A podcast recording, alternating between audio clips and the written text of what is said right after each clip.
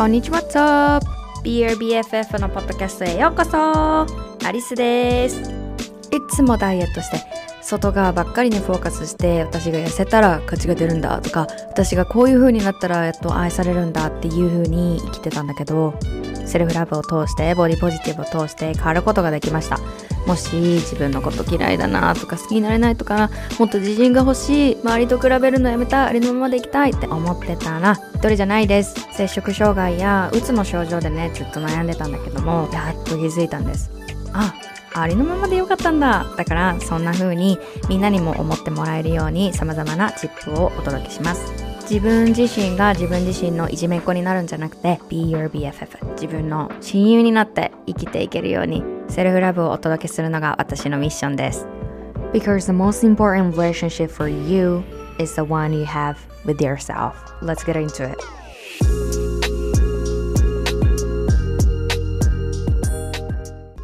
こんにちは What's up? 皆さん最近ポッドキャストエピソードを毎週配信しているアリスです。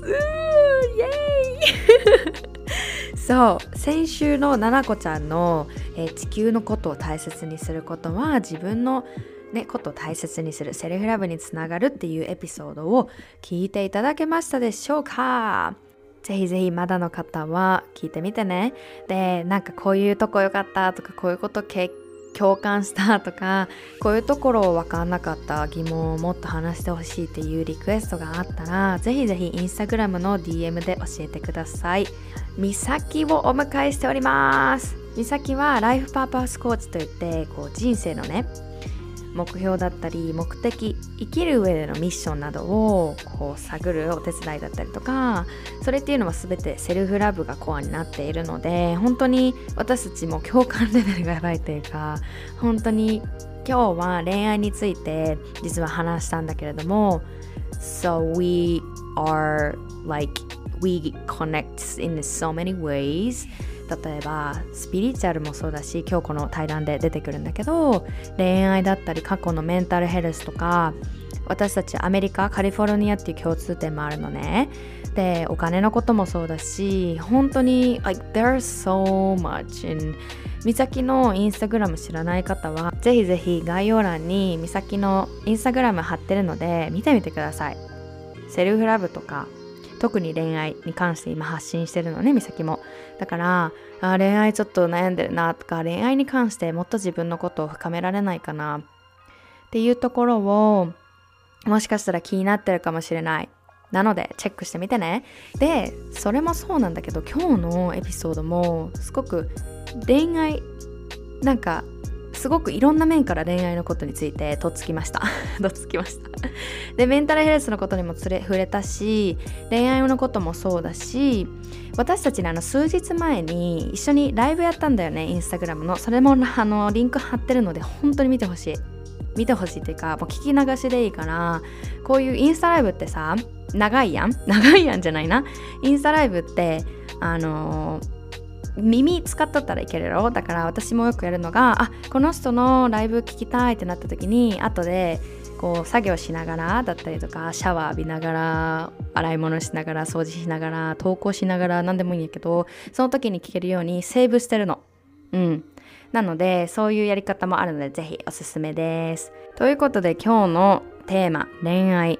ね、メインでは恋愛のことを話していっぱい話したんやけど他のこともね。でも恋愛ってめっちゃいいチャンスなんだよ。自分のことを知る。自分のことを向き合う。自分のことを愛する。めっちゃいいチャンスやから。今もし恋愛で悩んでるとか別に恋人いるとかいないとかじゃなくても例えば過去にこういうなんかうまくいかなかったとか振られたとかそういう経験があるから私もう恋愛ダメなんだとか思ってたりとかもしくは長く続いたパートナーと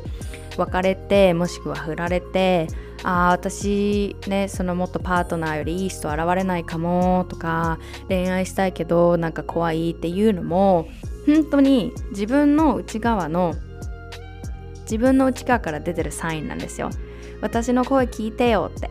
なのでそのね練習を始めていくきっかけもしくはもうすでに始めていたらこれをどんどん深めていけるようなきっかけの、えー、エピソードになればなっていうふうに思っております。今日はいつもイントロをぺちゃくちゃ喋ってしまうので 早速対談に行きたいと思います Let's get into it!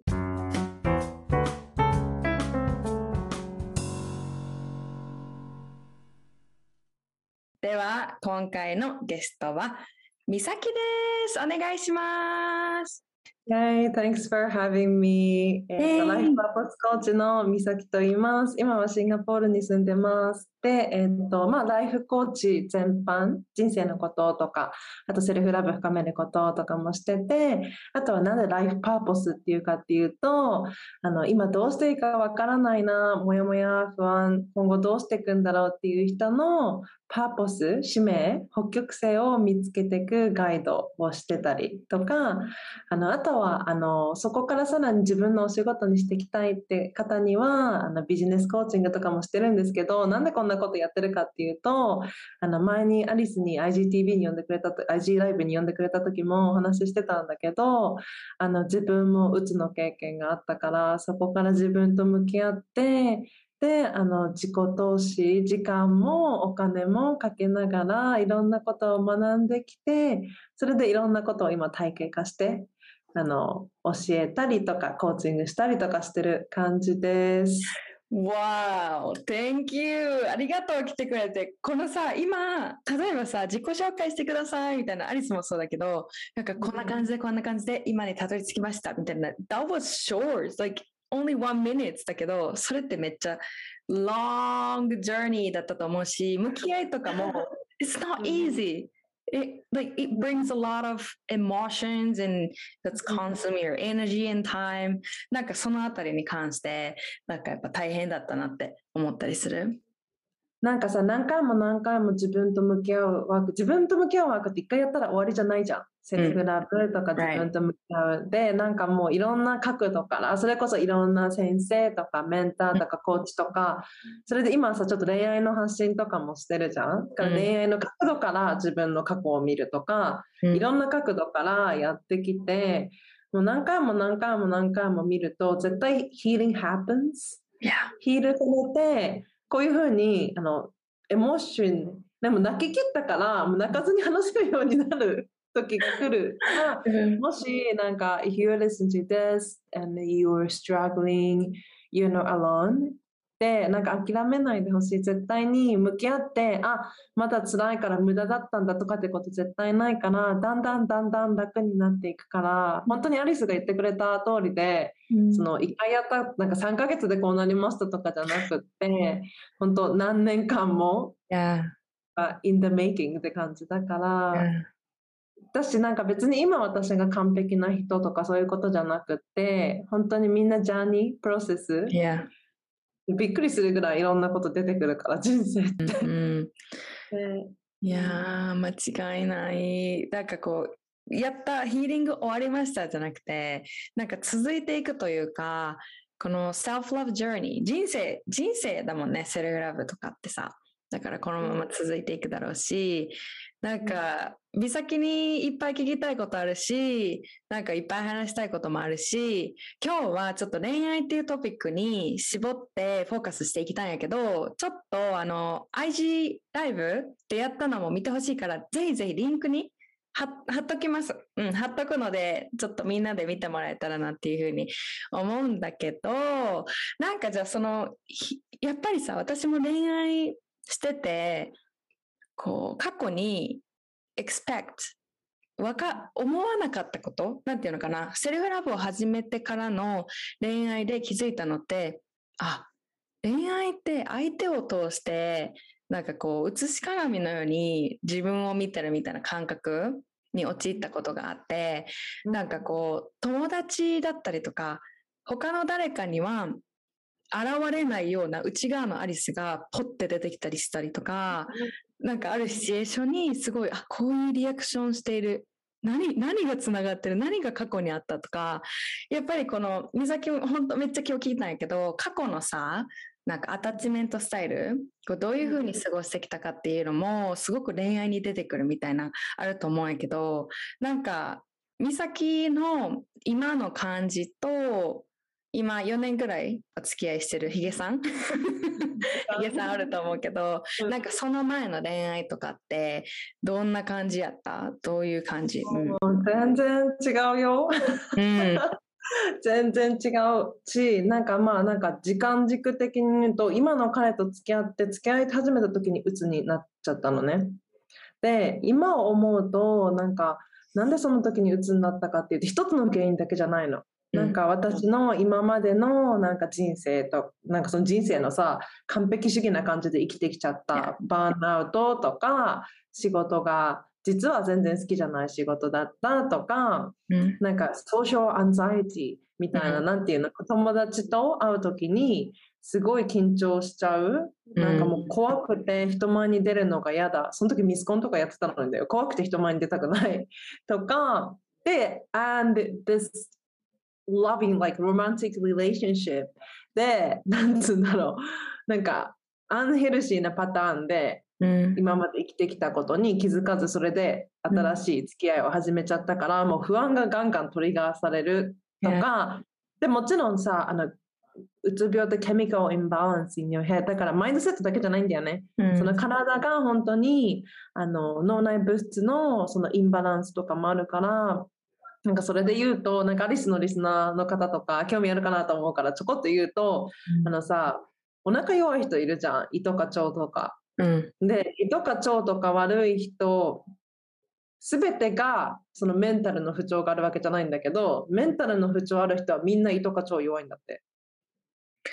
でアメリカのなんかドクターのリサーチであってわあそれを知った時に確かに私子供の時からめっちゃお腹弱いじゃんみたいな。いやだから everything is connected. Your mind and body are one. でしょ？体と心は一つ。で、うん、そのもっと科学的なんていうの？その医学的なことをちょっと言うと、うん、あの幸せホルモンのセロトニンって、うん、頭で作られ脳で作られるんじゃなくて腸で作られるんだって。Yeah, I've heard that. 結構食事系のさことなんていうの？その食べることとかなんかその自分でクッキングするとか力入れてるじゃん、うん、本当大事だと思う。だから食生活本当見直した私も。でこれってさなんかもうめっちゃわかるの。私もセロトニンが脳内から物質されてるこうハッピーホルモンだったりなんかね、うんうん、気分がいいみたいな感じかと思ったら腸で9割ぐらい、すごくねたくさんの割合で腸で出てるっていうのを初めて聞いた時に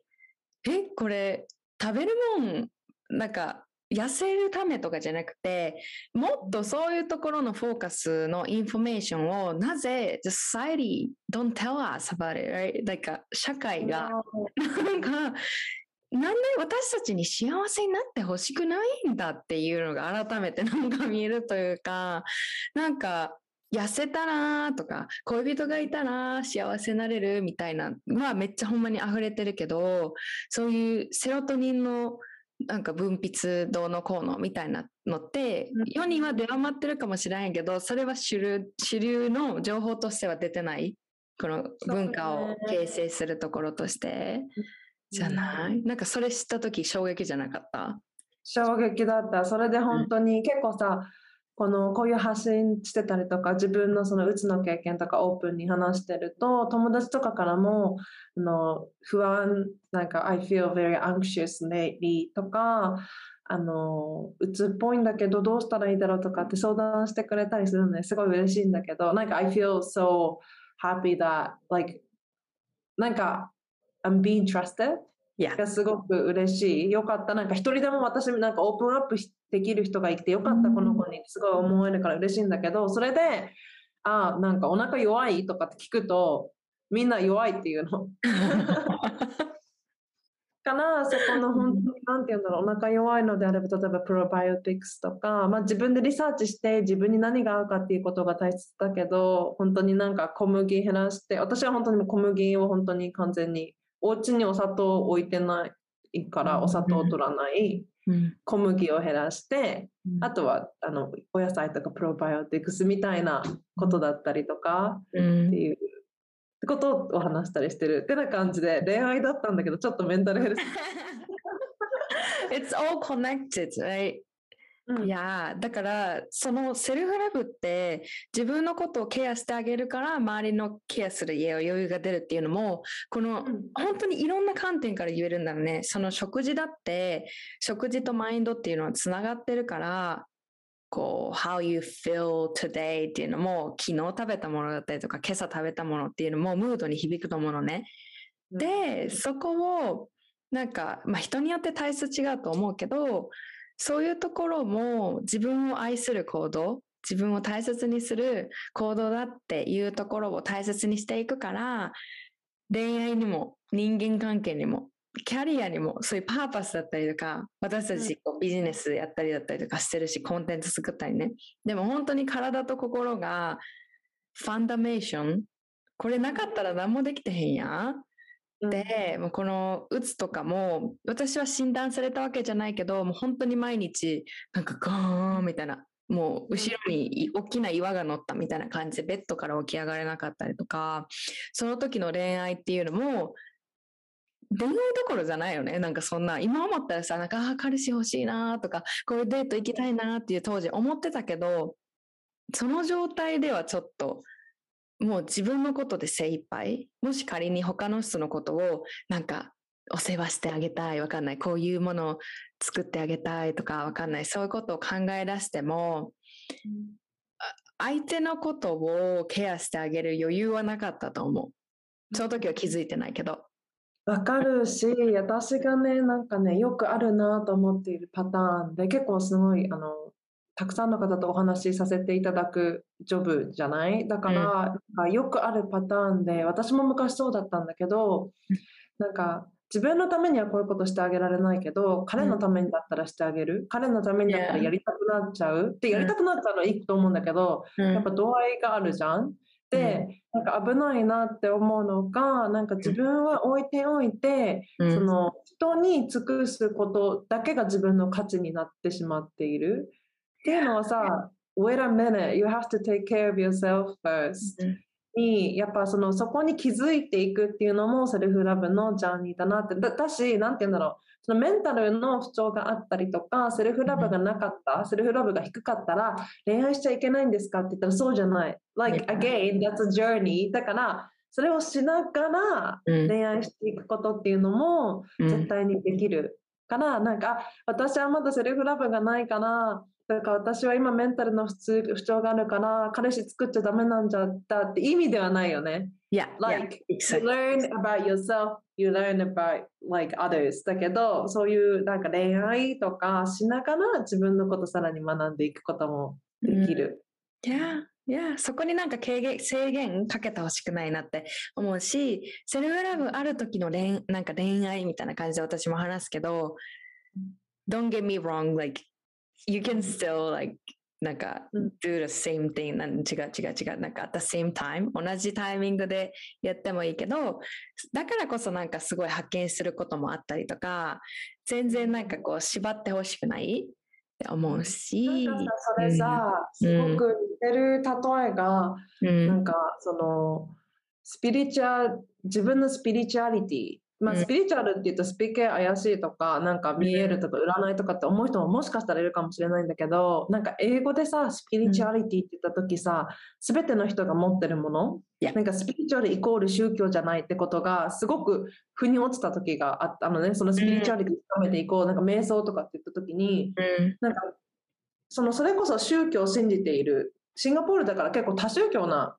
とこなのね、うんインド系の人もいるしマレー系の人もいるし中華系の人もいるしで違う外国人あの人もいるいるしみたいな感じでだから結構宗教のプラクティス宗教を実践している人がすごくたくさんいる国なんだけどでなんか日本に行って育ったからなんかお寺行ったりとか神社行ったりとかするけど無宗教な感じで私はすごく育ってきた。神様とか信じてるんだけど特にそういうさなんか日曜日だから教会行くとかこの行事だからこうするっていうのが、まあ、その七五三とかはあるよ。だけどその日常的ではなく育ってきたからでなんかその religion being religious and being spiritual is different っていうふうにその宗教的であることとスピリチュアルであることは違うよって友達に言われて初めは意味が分かんなかったのね。うん。だけど本当になんかそのスピリスピリチュアルってさ、スピリットじゃん、魂じゃん、魂のじゃんって思った時に、すべての人が持っているものなんだよね。だからそのメンタルヘルスのことを深めていく時に、絶対このスピリチュアル的な、うん、学び、なんていうの、まあ私の言うスピリチュアルって、うん、人生、現実を生きる、うん、人生を大きな枠で捉えた時にすっごいしんどいじゃんアリスもそのうつとかあって私もそのうつだった時が今だからこうしてねあの普通に話せたりとかするけどその最中の時はそういう状態じゃないよね。うん、でそういうことが起きた時にそのど真ん中真っ暗なトンネルのど真ん中にいる時になんでこういう風になっちゃったんだろうって私は私聞いていたわけ。なんで私がこんな目に遭わなきゃいけないの犠牲者マインドだよね。うん、なんかなんであの人はあの楽しそうにしてるのにとかなんであの人はあんな仕事な何？あんな仕事してお金稼いでるのにどうして私はこうなの？っていう犠牲者マインドだったんだけど、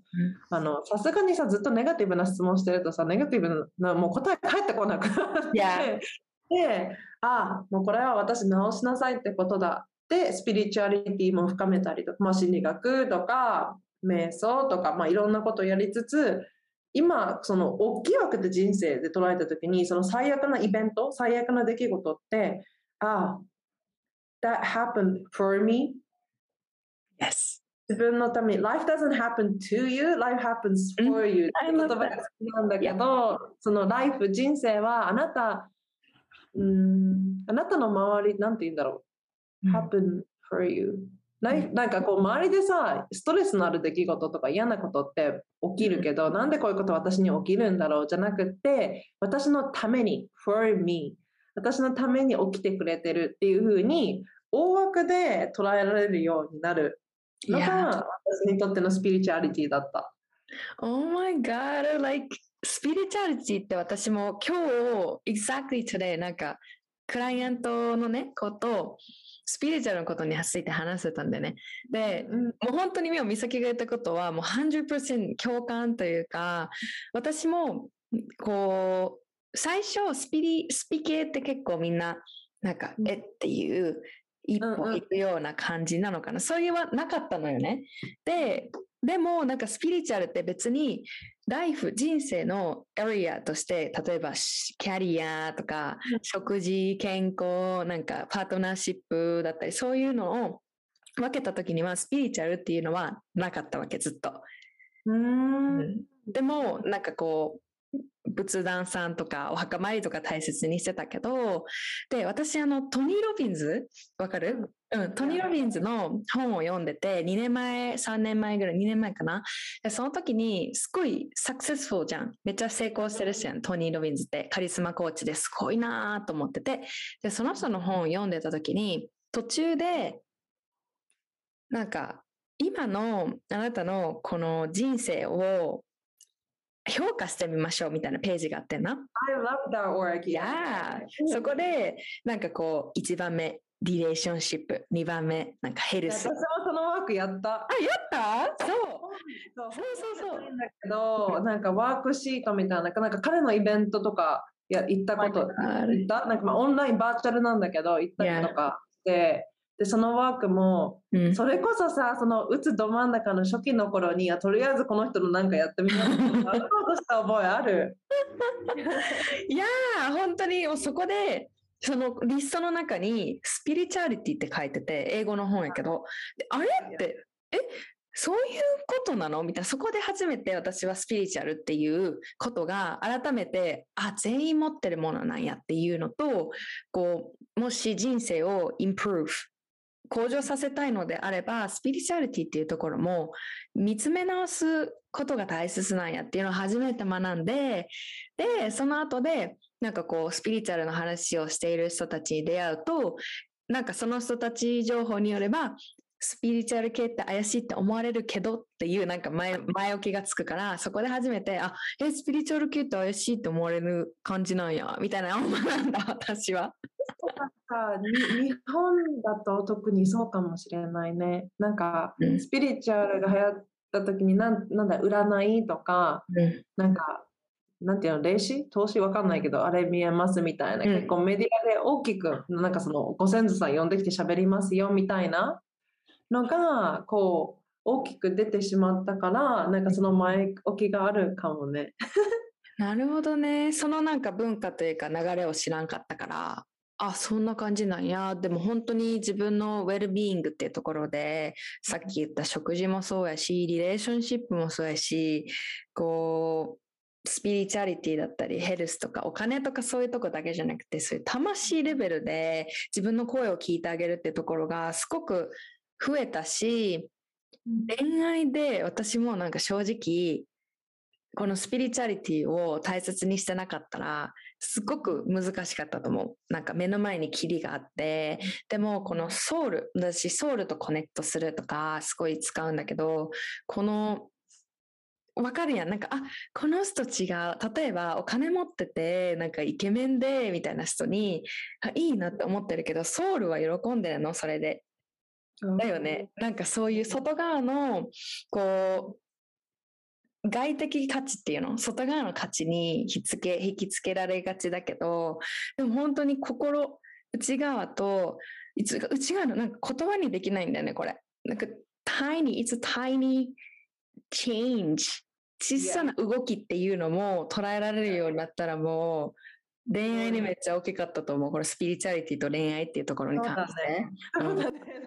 すごい。でも大事。なんかその自分の体にフォーカスを向けていくこと、なんか4つの知能とかっていうけどさ、IQ って頭で考え、頭の知能、Yeah. EQ は Emotional Intelligence、心の知能、PQ は体の知能、Physical Intelligence で、SQ っていうのは Spiritual Intelligence。ナイス。本当そういう変化にうんなんかこうフォーカス変化に気づけるって SQ もそうなんか SQ とかだとそのスピリチュアルインテリジェンスだと本当さガットフィーリング的なあ Yeah. これなんか直感でなんか違うよなみたいな。のあるし PQ になんかその自分の体に対するアワーネスがある整ってくるとあ私ってうまくいっている時心で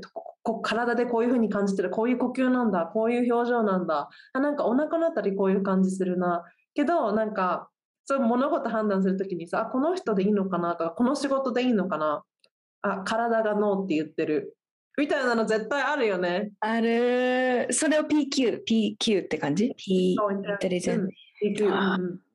そうね。この4つのさ、なんか柱というか、それをケアしてあげること大切だと思うねんけど、えーなんか今回、インスタグラムでさ、うんそのライブスタートにみんなで、もうめっちゃみんなコメントくれたよね、ライブ中に。で、全部答えたいってなったけど、ちょっと時間がリミットあったから、このポッドキャストの収録中に、美咲で、美咲とアリスで、みんなのお悩み相談だったりとかを聞きたいってなったので、ちょっとみんなから募集したんですよね。イエーイしたした。で、これを、うん、なんか今ちょっと触れられたらなと思うんやけど、何からいこうかな。うねんあのさあのバウンダリーどういうふうに作ってったか？やったことないけどやってみたい。はじめにまず何をしたらいいのか？Like where do you where do I start? Okay, I want to start creating boundary, but where do I start? I think すごいインポータントな気がする。うんうんうんうんアリスはどこどういうふうに始めた？その boundary。boundary って境界線なんだけどの他人との境界線とか心をどこに置くかみたいな境界線ってあると思うけどとか嫌なことなんかイエスって思ってるのに、うん。あノーって思ってるのにイエスイエスって言ってしまう人。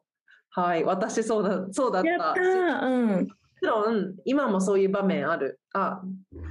ノーって思ってるけどイエスって言ってるみたいな気づくことあるんだけど、うんうん。それで実際に No じゃなくてうん。あちゃんとコミュニケーションできるかお互い嫌な気持ちにならないようにってあると思うんだけどアリスはバウンダリーどこから始めた、難しいけどでもほんまに美咲が今言ってたみたいにバウンダリーと無縁の人生やったよね。常に相手のなんかニーズだったり要望っていうのをイエスイエスイエスイエスなぜならノーって言うとあこの人なんだろうなもう嫌われるのが怖かったっていうのかな。嫌われるとかリジェクションとかすごい怖かったんやけど何を大切に何を学び始めたどこから始めたかっていうちょっといい。今のさアリスを見たらさそういう姿全然思う。全然気づかな思わないね。なんかさアリスのさテーマにさボールってあるじゃん、うん、ボールドな自分、yeah. 日本語でなんていうの？大胆とか？うんうん。多感とか。あるみたいな感じ、そうそうそう。からなんか全然そのイメージあないけどなんかみんなそうだったんだ そうそうそう。なんかあの性格とかは全然変わってへんねんけどなんかこう大きく見せようとしてる、うん、本当は弱い虎みたいな感じ。なんかわかる？で今はそのえー、虎は虎だけど自分の弱さとかもなんかこう大切にしている繊細な虎みたいな感じかな。なんかイメージわからん なんでこれ言って。そう。で、バウンダリーを始めたのが、へえ、まず、やっぱりジャーナルしたよな。なんか自分の違和感っていうのをキャッチするとこから、なんかうまく言おうとか、相手にしっかり脳を伝えようっていうところから始めると全然わからなくなるのは当たり前。うん。だけど自分の中でこう 日頃から違和感感じてるのなんだろう。この前デート中に彼が言ったことでノーは言えなかったけどなんかこう傷ついただったりとかうーんって心が嬉しくなかったことは何だろうっていうのももうひたすらメモした。メモしてもジャーナルめっちゃしまくってた。デート期間の時。うん。だから自分のイエスとノーを知ってあげるで、そのためには、普段からさっき言ったソウルレベルの内側から出ているサインをピックアップしてあげるっていうのがめっちゃ大切になってくるし、いくらなんか、表面的なことを聞いても、なんか例えば、周りの人がこれはレッドフラッグだよとか、まあ、これはやめといた方がいいよって言ってても、それはその人のサインであって、じゃあ私の心は何て言ってるんだろう。ああって変だなって思った。でも例えばこういうの悪くない？なんか、えー、こういうのなんかすごい私今、ま、もやもやしてるんだけどって友達とか知り合いに相談した時に考えすぎじゃない？とか。いや。だだからそれをあ考えすぎなんかじゃあ蓋しておこう。No. You don't wanna do this. これがもう本当に大切な大切なヒント。めっちゃ共感できるそれ。いや。いや。シチュエーションある。うん、うんだからそういうことかな。なんか美咲はどう？あなんか本当アリスと一緒に似てるけどまず自分のニーズに気づかないと自分にどういうニーズがあるかっていうことにわからないとそこに対してどういうね、境界線っていうかさ自分の取扱説明書とかってバウンダリー私言うのが好きなんだけど、自分の取扱説明書作れないじゃん。こういうことは OK こういうことは嫌だっていう風な作るイエスとノーを作るってことはニーズわからないとわからないじゃん。でもさ、うん、今さ、アリスが言ってくれた話すごい共感できて、私もなんか、なんかさ、これ、あの、ロンドンに2、3年前に彼氏と行った時に、うん、ロンドンブリッジを歩いてたのね。で、観光客、コロナの前とかだから観光客とかもたくさんいるじゃん。うん、で、ロンドンブリッジ歩歩いてて、すごい客引きが結構いるわけよ。あ、なんかこのロンドンバスツアー来ませんか？みたいな。で、あの白人の男の子2人があの客引きしてたわけ。このバスツアー来ませんか？で私はなんかこう歩いてる真の真ん中目の前にこう現れて来ませんかって言ってなんかはっきりノーって言わなかないで何も言わなかったの。何も言わないで通り過ぎたのね、うん、そしたらその後にポロッと「あ、oh, don't worry about it bro. She doesn't understand English」って言われたの。で、あ、なんて言って言うと、あ、なんか、その、あの子、なんか何も返事な、なんていうの？その客引けなかったけど気にしなくていいよ。彼女は英語どうせ喋れないからって言われて、カチンってきたわけ。うん、でも、I was not able to voice that. Like,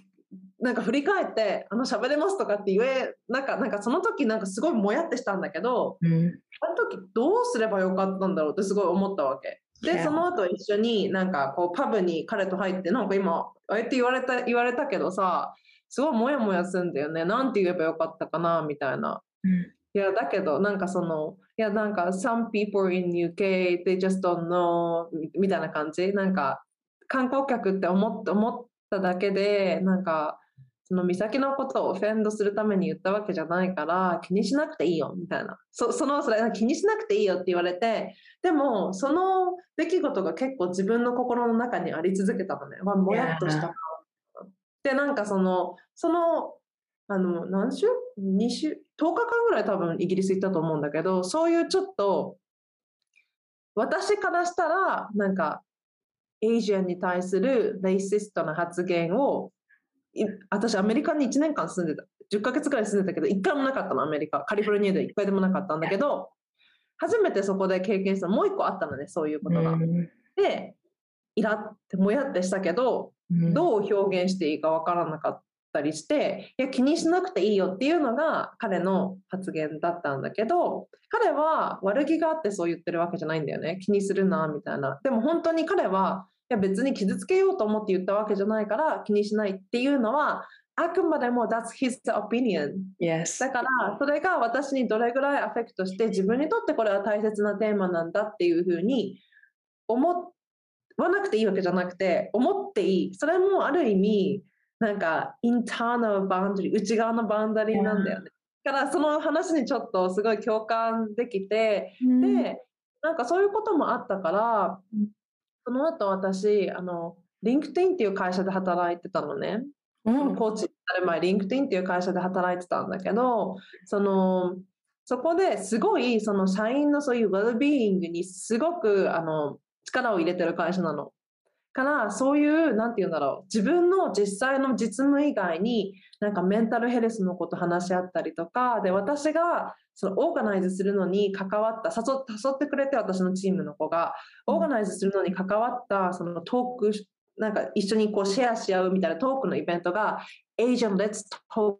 Asian Hate だったの。そう Asian Hate その一時そのコロナの時とかもあってさすごくアジア人差別がすごくさ、トピックに上がったじゃん、この世の中で。うん、で、それに合わせて、じゃあ、リンクティンでは何できるか、その働いてた会社では何できるかって言って、そのトークセッションがあって、うん、その時にその話をして、で、結構みんないろいろあるわけ。旅行に行った時にとか、留学行った時にとか、なんかカフェに行った時にこういう発言をされてとかっていうことを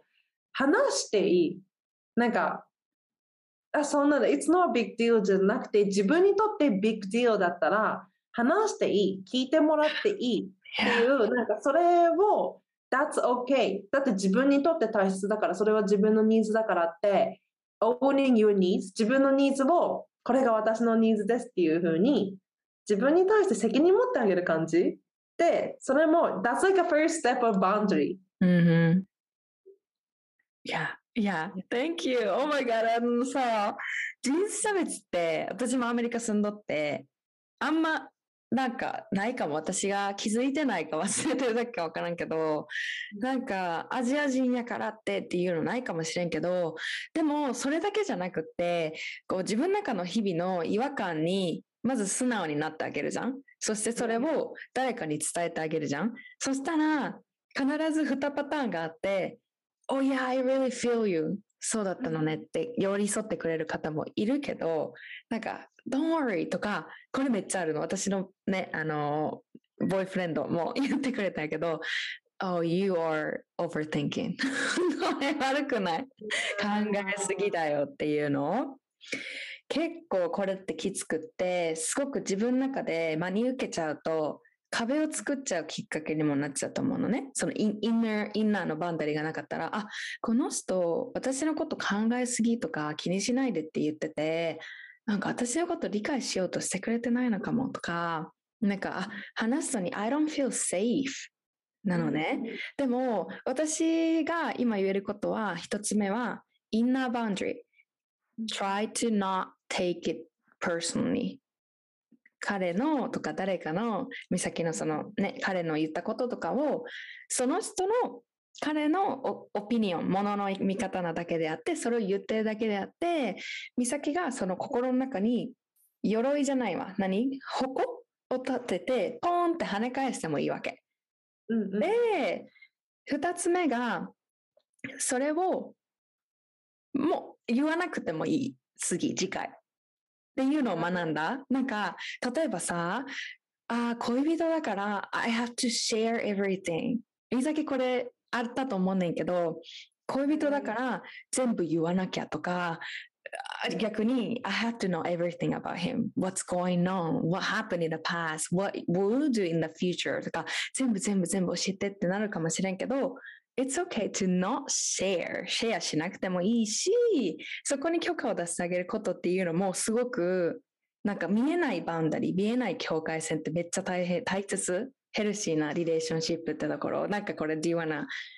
ね、この前さ、ライブでも話したよね、うん、大事。なんかシェアする、しないって決めるのも自分だし、うん、なんか自分の boundary をリスペクトでき、自分でリスペクトできるようになったら、まあ、 boundary、その境界線を持つって要は、ニーズを知って、ニーズをちゃんと express、表現する、コミュニケーションすることが boundary だと思う。ニーズ知ってても、表現しなかったら boundary できてないじゃん。うん、 boundary したいと思ってても、ニーズ知らなかったら boundary 作れないじゃん。Yeah. ニーズをニーズを知って、で、それに対してどういう行動を自分で取るかって決めることが boundary だと思うのね。うん、And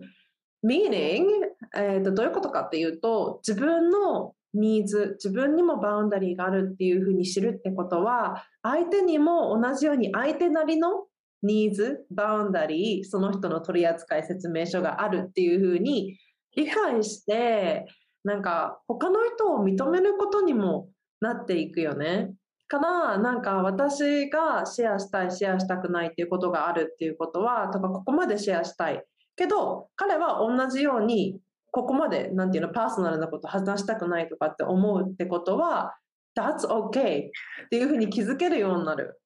Oh my god. なんか、しかも、we stop taking it personally. なんか個人的にそれを、あ、私のこと好きじゃないからそういうふうにしてるんだってならなくなる自分のニーズ気づいて、相手にもニーズがあるっていうことに気づくと、like we really stop personalizing it, but even though, like even アリスのなんか stop overthinking とか私も気にしなくていいんじゃんみたいな、そんなことないよっていうのも、彼らにとっては good intention があって、いいポジティブな意図があって、うん、あなんか考えすぎちゃってるアリスそんなに考えなくても大丈夫だよなんかなんて言ってあげたらいいかなって思ってポジティブな気持ちで言ってる私の彼もあ別に美咲のこと傷つけようとしてたわけじゃないんだから考えなくて大丈夫だよっていうポジティブな気持ちで言ってくれてるからなんかバウンダリーとかセルフラブがない状態でそれを聞いたら Oh my god, I can't talk to him anymore. もうこの人とは話したくない。なるけど、自分のバウンダリー知ってる、ニーズ知ってるってなったら、そう言われた時に、は、right、そういう考え方もあるのね。うん、なるほど。で終われる。Yeah, we stop cutting off people. なんか人に対してイライラしたりとか落ち込んだりとかがっかりすることがなくなるからなんかもう人をもういらないいらないってしなくなっ Like I used to do that a lot. I used to cut off people so much. なんかもう昔は、あ、これ嫌だったな。でも嫌だったって言えない。どうしよ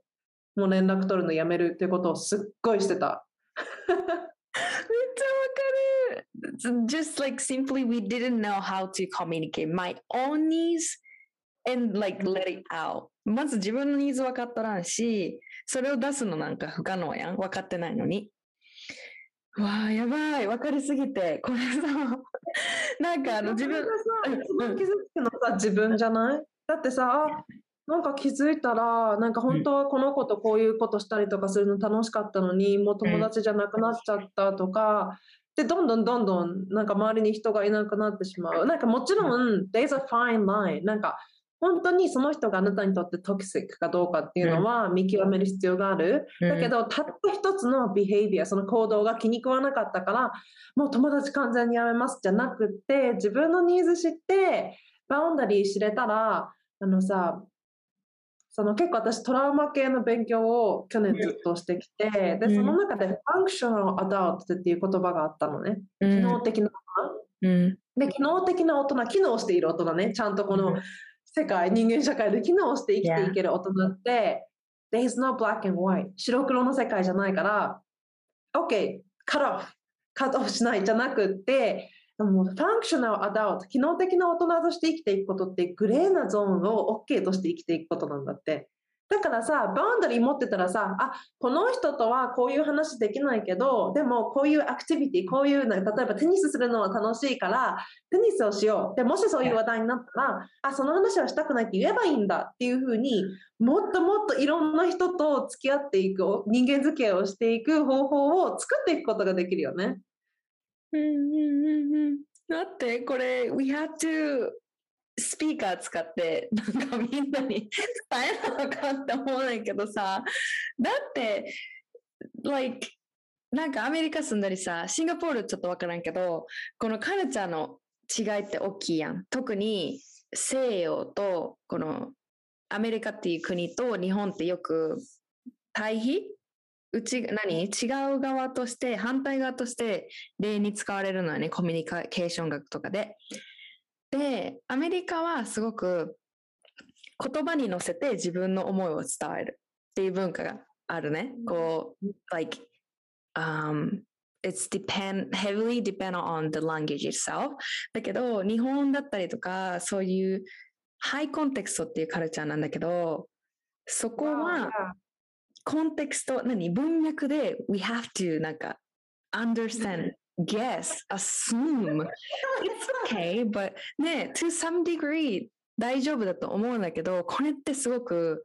unhealthy だなと思って、だって相手が言ってないことも、いやそうだよね。ごめんごめん、途切れてたさ、逆にさ、アメリカ人とかさ、そういう English speaking country の人が、日本に来たらびっくりしそう。いやなんか例えばこう聞いたことあるんが SNS で見たのがなんかこうアメリカ人が日本で働いてた時になんかあじゃあ今週の金曜日飲みにまた行かない？みたいなをアメリカの方が言ってで日本人側はなんかああうんまたみたいな。They never say no or yes なんだけど、ああ、OK とかまた連絡するわでなんかアメリカの文化からしたら「おうどっち?」みたいな。で、あ、あ、あ、あ、みたいな。でも多分日本側の文化からしたら、あ、この言い方だったらノーっぽいなみたいな感じって多分あると思うの。It's just an example だけど、こ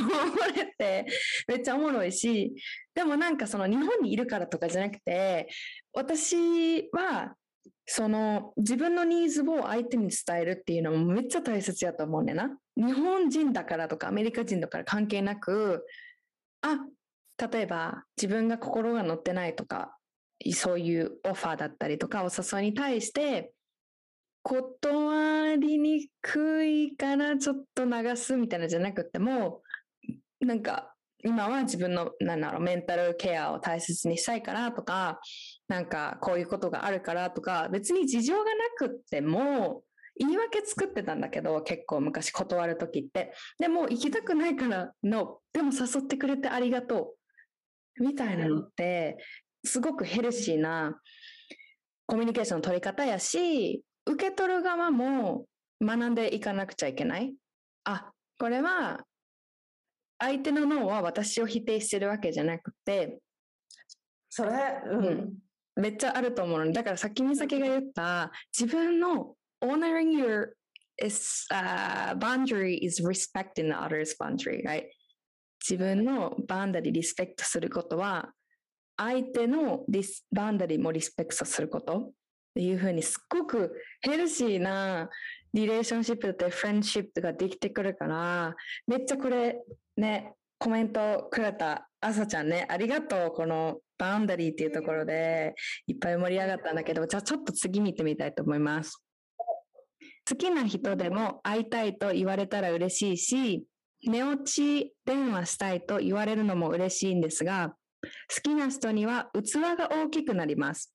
でもそれって許容しすぎて自分軸じゃなくなってるのではないかなとたまに思います。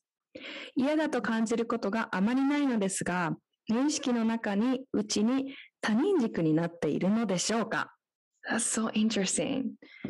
なんかこれどう？これさ、うん、自分はどう感じるかだよね。うんうん、嫌だと感じてないんだったら、I don't see any problem. だけど、この例えば、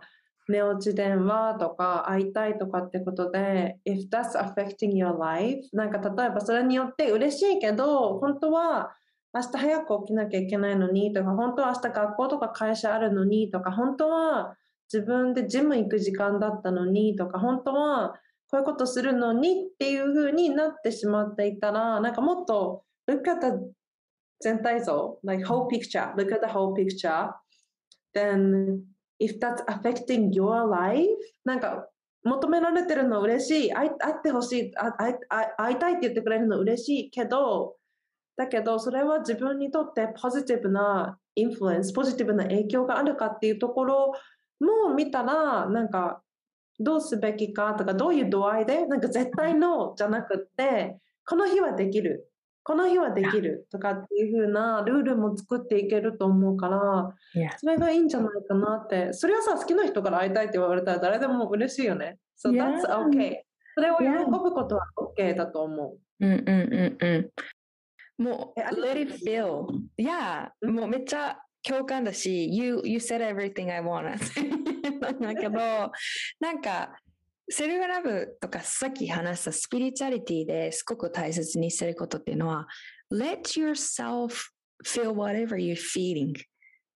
幸せだって思うんだったら、it's okay. なんか、ああ、この幸せつなが続かないかもとか、次悪いこと起こるかもみたいなってあったりする。って聞くし、私もなんかいいことが起こってたりとか、今起こってる、こう、大切にされてるとか恋愛楽しいっていうのは、oh, it's not gonna last long みたいな感じで悲観的になるじゃなくて、今、please like allow yourself to feel your feeling っていうのがすごい大切。だから、なんかこう、今ここで感じている幸せさっていうのも最大に感じてほしいし、もしそこでなんか、あ私はこここんなに幸せになっていいのかなとか、いろんななんか心のノイズが出てきたら、それはもうペシッ、ペシッ。なんか、バンバンバンってどっかにやってあげて、で、うんと、なんか他人軸になってるのかなっていうところじゃあ、自分軸はどういうことなのかっていうのを定義してみる、自分で。で、他人軸で生きるっていうのはどういうことなのかっていうのも見てあげると、特にね、書くのがおすすめ。私にとって自分軸だなって感じるのはこういう時だとか、私にとってあ他人のために尽くしてるかも、尽くしすぎてて自分のニーズを聞けてないかもっていうのは最近あったかな。あ、こういう時かもで、そのなんか自分の中の疑いだったり、抵抗感っていうのはすごく何かを教えてくれてるから、すごいいいヒントになるのね。自分のことを学んだり、自分のことをケアしてあげるって意味で。なので、そのワーク、インナーワークをやってほしいなと思うし、この前のエピソード15で自分軸のことに話してるから、それもぜひ聞いてほしいなって思います。美咲はなんか、Do you have anything? えー、素敵。I love the work you just shared. And、uh, そのワークすごいや私もやってみようと思う。し、あの、なんて言うんだろう。そのさ、他人軸かどうかじゃなくて、自分軸が先。自分軸が何かっていうことを知ることが先っていうのが、すごくその通りだなって思ったし、なんかジャーナリングしていくときによくわからないっていうときは、本当にさ、アリスがさ、バウンダリーの時も全てのシチュエーションを書いてたって言ってたじゃん。あの時ちょっと違和感感じた。すべての、それだと思う。本当に。この軸っていうのもそれだと思う。そのなんか、あ、抵抗感ここあったなとか、この時自分はどう感じてただろうっていう実際のシナリオで書いていくのが分かりやすそうってすごい思いました。Yeah, and then be patient with yourself. Like give yourself time. だってこのバウンダリーとか日頃の違和感をノートの上に持ってきたとしてもそこですぐに解決するかって言われるともしかしたらそうじゃないかもしれない。見えるものも3つあるんやけど私もめっちゃフラストレーション感じながらノートに書き出してこの状況は何でなったんだ？なんであんなこと言うんだ？みたいなの めっちゃ書いてたし I don't understand とか。だけど時間が経つにつれてなんかすごくふって落ちる瞬間があったりするのね。日々の生活の中で。意識が変わるから意識レベルが。これめっちゃ面白いなって思う。時間大切だし、うん、なんか学び続けること、自分のと向き合うこと、深め続けることって絶対大切で、例えばさ、バウンダリーとかさ、私いつ勉強しただろう？うん、2、3年前とかなのね、初めてバウンダリーっていう言葉を知って、そんなことあるの衝撃みたいな。2、3年前なんだけど、実際にそれを使いながら生きてきて最近になって本当にやっと腑に落ちてる感覚が出てきたりともうセルフケアとかセルフラブもそう、セルフラブとか自分の落とし込めてる範囲で伝えたりとかしてたんだけど本当最近になって初めて自分でオイルマッサージするのも愛されてる感じとかっていうのが本当に腑に落ちたのは本当最近なんだよね。いや so it takes time. うん、ね、絶対時間はかかるしそれを知りながら使って生きていくことで新たな世界がどんどん見えてくると思う。うん、love that. そう、もう一緒にやっていくみたいな感じ。何かができたらこれをやるとかは置いておいて、この今のこの質問をくれた方だったら、リレーションシップの中で自分の中の向き合いをやっていく。だからこのリレーションシップ終わってからとか、なんかわかんない、あるステージが変わったらとかじゃなくて、もう今、right now, you can do that anytime っていうふうに思いました。もう一個。これね。両思いだと分かってお付き合い、えー、お付き合いしてるときは好きな気持ちを素直にたくさん伝えられるけど、片思いに片思いの時やお互いに気持ちを探っている時はひねくれてしまいます。それで相手のことを混乱させちゃいます。相手に俺のこと好きなんだって思われたくないという気持ちが発動して自然体の私を出せないです。好きじゃない人には自然体で入れるのに好きな人や意識する人の前では猫かぶってしまいますということです。That's me in the past! 全く同じ。やばい。美咲もあった？こういうの。あるよ、なんか20代前半の私ですね。なんかどう？このどんな感じやったのかっていうのとこの方に伝えたいことってある？ありましたよすごく。特になんかこうシンガポールでこうなんか就職こっちで就職したのね就職先があっでそうこっち来た時に、まあ、彼氏欲しいみたいな感じ。結構そのもうロマンチックリレーションシップが大好きな人だったから常にこう恋愛してたいキュンキュンみたいな感じでもう彼氏欲しい彼氏欲しいって感じのマインドだったその頃は。で、まあ、いろんな人とデート行ったりとかしてすごい素敵だなって人と出会ってもなんかもう今の私からは考えられないんだけどなんか好きじゃない素振りを見せる。Yeah. なんか The Rules とか聞いたことある？36の法則みたいな The Rules とかっていうあのデート本絶対読んじゃダメ あれすごい昔流行ったらしくてすごいなんか結婚して結婚した友達にえなんかなんでそんなに彼にすごい好きになってもらって結婚なんかその何求愛されて結婚まで行ったのって聞いたら私これやったって言われてそれをもう鵜呑みにしてさその落とすテクニック的な感じだよを読んででも何がいけなかったかっていうとそのルールが絶対ダメですではなくてそういうテクニックとかを表面的なことばかり真似してた本当の意味を知らないで例えばなんだけど、その The Rules の中にある一つ、まあ、駆け引き的な感じなんだけど水曜日以降の週末の誘いには絶対ノーっていうみたいな土日とか金曜日出ない行かないとか土曜日行かないって水曜日以降に聞かれたらノー1週間前に誘ってくれない人とはデートに行かないみたいな感じのことがある。I see. I don't remember exactly, but something like that. Yeah. で、それをさ、その実際にどういう意味かっていう背景を理解しないでそれをやったら、本当に好きな人ともご飯行けないんだよ。あ、もう水曜日だからダメですみたいな。Oh, no. じゃなくて、私の本当のその意味今だから分かるのは、なんかもう私自分のこと大好きだしもう自分のライフ最高だからもう予定ですでにできちゃってるよ。だからごめん、いけない。That makes sense, right? だから、なんかよくさ、いろんなアドバイスでも、なんか、なんか常にこう誘いに乗るなみたいなさ、あるじゃん、トキシックな、なんか、アドバイスであるじゃん。じゃなくて、常に相手の誘いに乗ったりとか、相手に合わせないんじゃなくて、自分のこと大好き自分幸せ自分のライフ充実してる友達関係も充実してる仕事も充実してる趣味も充実しててなんかこう自分の何て言うんだろジム行ったりとか、ヨガやったりとか、好きなことに打ち込んでる。だから、ごめん、ちょっとそのラストミニッツだと、あの、合わせられないやごめんがナチュラルに、ちゃんと自分愛せてて、自分主体で恋愛できてる状態。だからさ、本当にさ、if you happen to be a free on Friday night, just go out, you know? Right? うん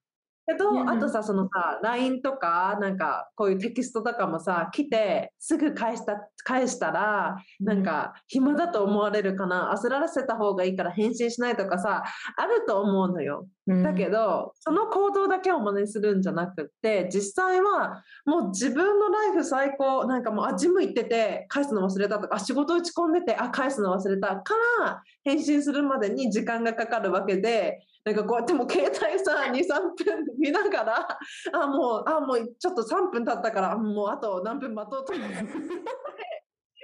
実際は、実際に自分が本当に充実してるから忙しいわけですよ。で、それすごい、だから私もさ、その頃さ、素直になれなくて、なんか好きなふりしない方がいいかなとか、なんか他の人にもアタックされてるふりした方がいいかなみたいな、あえて I'm not interested みたいな態度取ったりとかしてたの。で、すごいもうかっこよくて素敵な人とデートしてたわけ。Oh my god, he's my type みたいな、もう最高みたいな人がいたんだけど、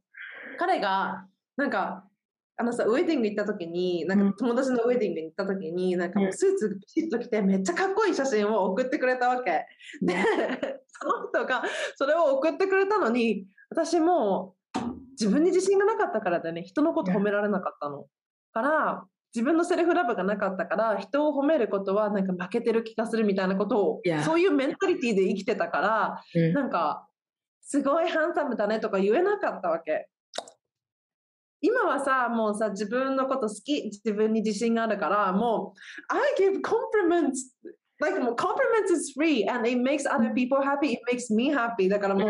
褒めたいわけよ。いいなと思ったことは、すぐに口に出すようにしていると、うんやっぱり今さ、一緒によく、なんだろう、話す人、毎日話す人っていうのは、もうお互い、もう、あ、褒めてくれて嬉しい、こういうとこ素敵だよねっていう、本当に素敵なバイブレーション、なんか素敵な波動の中で過ごすことができてる、素直になれるから。でも、その次元にいた私は、そのめっちゃかっこいい写真送られてきて、なんて言っていいか分かんなくて、もう周りにいる友達に、えどうしよう、これ送られてきたんだけど、なんて言おう。かっこいいねって言ったらいやいやいや、言えない、無理でしょ、無理でしょ、そういうこと言う言えるわけないじゃん、みたいな感じで、なんか、cool みたいな感じで、cool 終わりみたいな。でもちろんさ、そうだとさ、うまくいかないよね。その人とはもうその後デートし、なんかもうデート誘われなかったし、自分もどう自分の今、I'm interested in you 興味あるよっていうことをちゃんとコミュニケートできなかったから、うまくいかなかったです。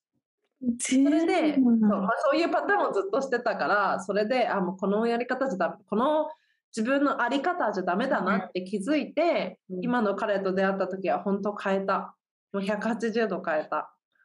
What changed?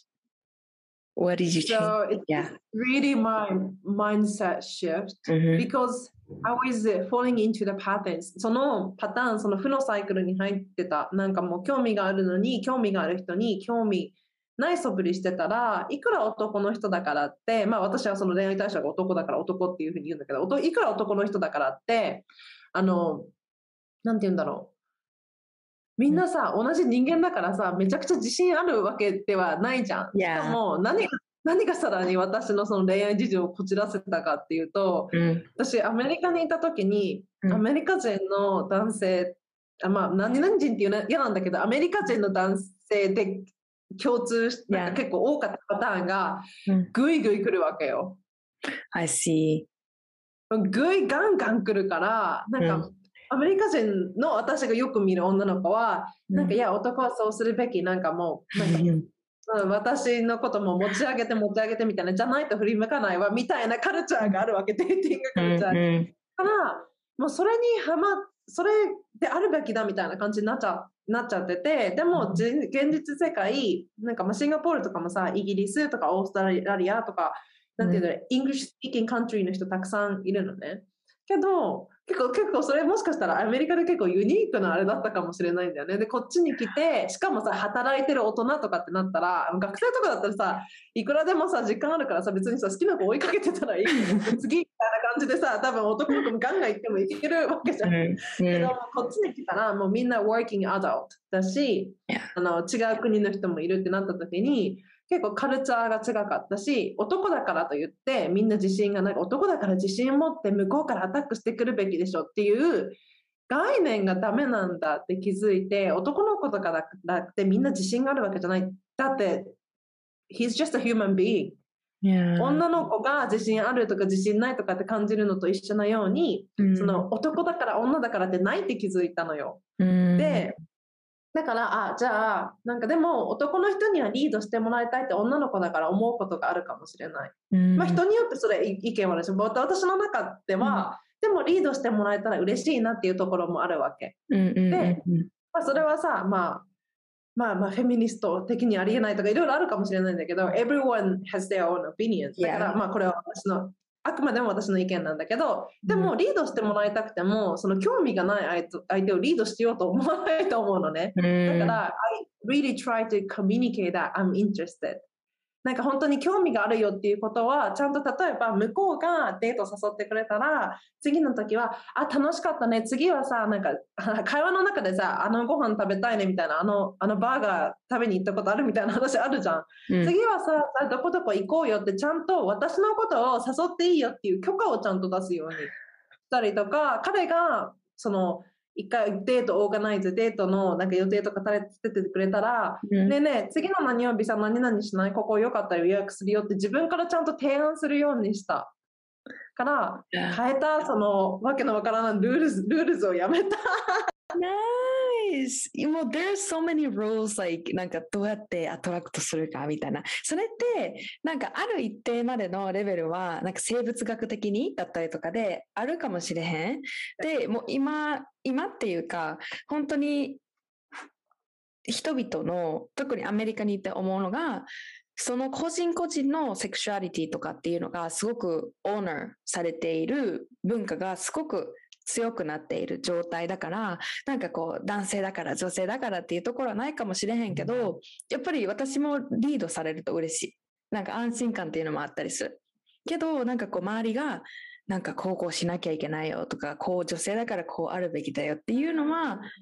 wait a minute なんかこう、一気に鵜呑みする、もしくはもうバリアで跳ね返すっていうよりかは、あ、そうなんだ、but do I wanna practice this? Do I wanna try this out? っていうこの wait a minute っていう一旦止まって私はこれをやってみたいかなっていうジャッジメントで yes, no, no, bye bye とか yes, これ全部 I will take everything じゃなくてすごくサイエンティストになるなんか let's try it out 実験実験っていうのがそういう使うって意味じゃないけどこのプロセスを使ってもっと自分のことをしてみようあもっと彼のことをしてみもっとパートナーのことしてみようっていうのがすっごい大切やなって思うから、めっちゃわかるんだよね。このコメントくださって方、私、過去の私から多分今タイムスイップしてなんか言ってんのかなみたいな感じやねんけど、そう、もうすごく、なんか興味ない人だったら自分でめっちゃ自然体に折れるけど、好きな人とか気になる、いいなって思ってる人は、もうめっちゃ猫かぶる感じ？なんか窮屈な感じしてためっちゃ、うん、そういう自分はさ魅力も半減しちゃうんだよね、うん、なんか本当はめっちゃさ面白くてとかなんかなんかジョーク言ったりとか、うん、なんかすごくいいところあるのになんか固まっちゃうとそういういいところも出てこないんだよね。うんうんうんうん。いや本当にそういや、本当に。なんか、I have one question actually. そう、なんか一つ、この、なんかね、このお悩みを聞いてて思ったことがあって、なんかその相手に俺のこと好きなんだって思わせたくないっていう気持ちが出ちゃうから自然な自分を出せないってあるんだけど、その相手に自分のことを好きなんだって思われちゃうことに対する恐れってなんだろう？自分に聞いてみてほしい。絶対恐れがあるじゃん。それを知られ、知られちゃったら、なんか、相手にどう思われるのかなみたいな、知られちゃったらどうなるだろうって恐れに自分の恐れに耳を傾けてみる。のは大事かなってすごい思う。Yeah, I love it. Let's do this. この、もしエピソードを聞いてくれてたら、ね、私が、じゃあ万が一それが起こったら何、何なのって私はどういうところを躊躇してるんだろう。で、それって自分の役に立ってるかな？それとも手放していいものなのかな？これをね、ぜひ聞いてもらえたら、何かこう、流れが変わるかもしれない。うん、そしてそれがなんかうまくいくっていうかこう恋が実りましたってあれあってもそうでなくてもそれって it was meant to happen for you、うん、理由があってというかこう例えばさよく恋愛で怖いって思うのって嫌われたらどうしようとか振られたらどうしよう。私のありのまま受け止めてもらえなかったらどうしよう。That's okay. そういうふうに感じるのはナチュラルなことなんだけど仮にそうだったとするじゃん。私のありのままを出してあ違うかったとかバイバイ離れていった人はその人はもともとねあなたの人生になんていうの？存在し続けなくてもよかった人？恋人とかそういう関係で？だからすごくいいサインだったりするのね。その自分を出してあげる。自分を表現するっていうのはすっごく健康なことだしすごくなんだろうな。私は虫除けスプレーって言ってるんだけど、なんかこう、蚊とかハエとか、なんか嫌な、自分が嫌だって思ってる虫は、引き寄せな、引き寄せたくない。だけど、蝶々とか、可愛いなんか自分が好きな虫さんとか鳥とかがね、わーって来てるような世界を作るためには、やっぱり自分をありのままでいるっていうことを許してあげる。allowing yourself to be yourself だし、さっきからずっと話している、このイエスのバウンダリーを引くことによって、自分にとってすごく大切な人が見つけやすくなる。こう今までごちゃごちゃだったおもちゃ箱から自分のお気に入りのおもちゃ箱、おもちゃを見つけるみたいな感じかなって思います。いや今の表現すごい素敵。わかりやすいね。ありがとう。えー、こんな感じで質問はこんな感じかな。なんか、美咲の中で、じゃあ、恋、恋する皆さんに、恋するっていうか、is not necessarily like falling in love だけど、恋愛だったりとか、そういうセルフラブっていう観点で、みんなに伝えたいことありますか？ああ、いい質問だね。うん、うんやっぱりね、セルフラブがある、セルフラブ深めていくことで、うん、やっぱり何に、恋愛もそうだし、何に対しても基盤になっていくから。だってさ、恋人はこう、they come and go, right? なんか自分のライフにやってきたりとか、もしかしたらお別れとかってある。だってさ、世の中でさ、チェンジしないものなんて一つもないから、うん、それはあるよね。一定的にそういうことあるかもしれない。で、だけど、自分とは一生付き合っていかなきゃいけないでしょ。Yeah. アリスのさ、インスタの名前は Be Your BFF。自分の大親友になろうっていう名前じゃん。でも自分はもう嫌いでも好きでも一生どうせ付き合っていかなきゃいけないから自分を好きになることってすごい大事だなって思う。で自分好きになれたらもちろん恋愛もうまくいきやすくなるし、あとは、その、なんて言うんだろう。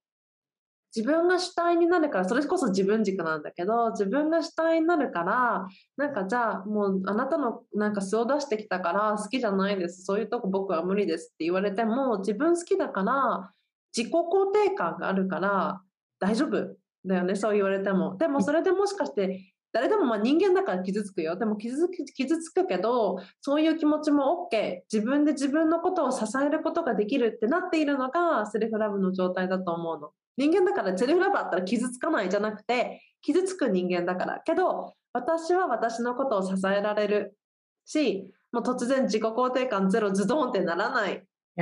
もちろん傷ついてるけど、でも私には価値があるっていうのがセルフラブの状態だなって思うのね。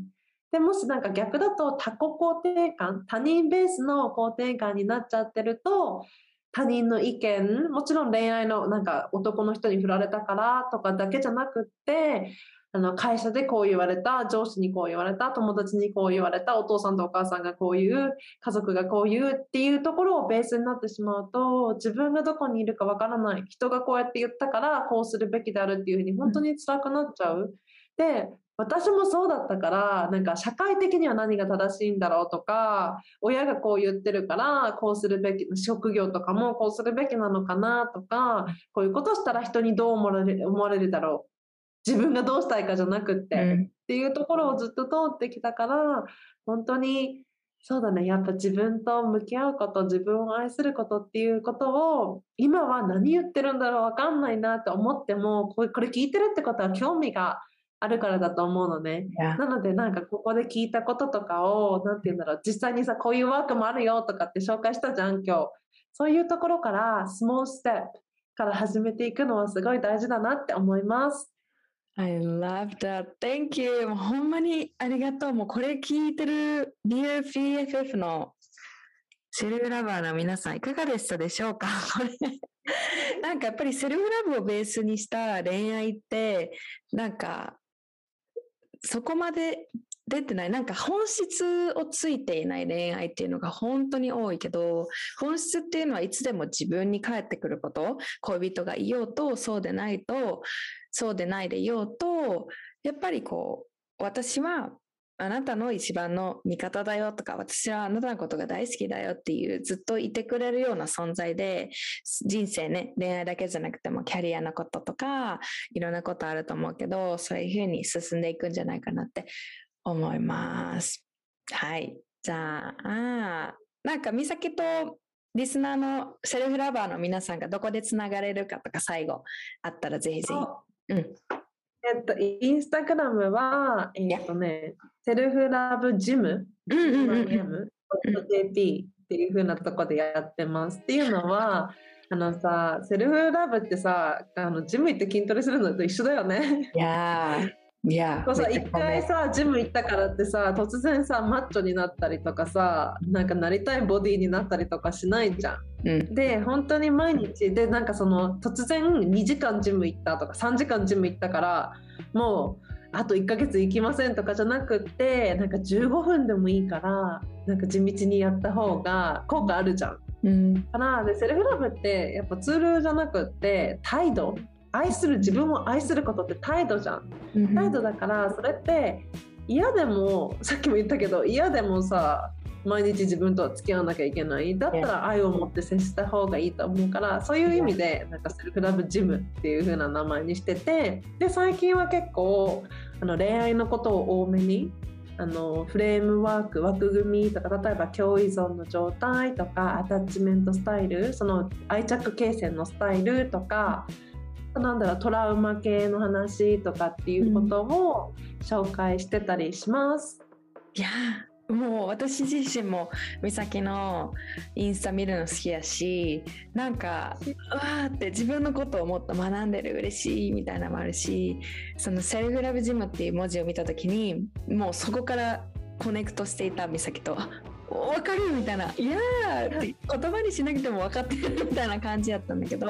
ぜひぜひ皆さん、えー、美咲のえー、っとインスタグラムのリンクを概要欄に載せてるのでぜひぜひチェックしてなんかこのエピソード聞けてよかったとかなんかこういうとこありがとうございましたみたいなねエピソードのメッセージをぜひぜひ先に送ってみてください。